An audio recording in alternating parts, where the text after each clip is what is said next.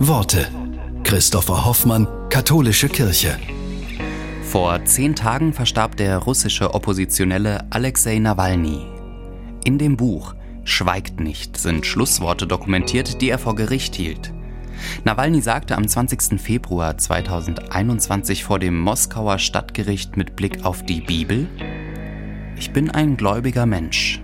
In meinem Umfeld werde ich eher damit aufgezogen. Die Leute sind da meistens Atheisten. Und ich war auch mal einer, sogar ein ziemlich militanter. Aber jetzt bin ich ein gläubiger Mensch. Und das hilft mir sehr bei dem, was ich tue. Denn es gibt da so ein Buch, das mehr oder weniger genau beschreibt, was man in welcher Situation zu tun hat. Und es steht ja geschrieben, selig sind, die da hungert und dürstet nach der Gerechtigkeit, denn sie sollen satt werden. Dieses Gebot habe ich immer als Handlungsanweisung verstanden. Ich habe das Gebot nicht verraten.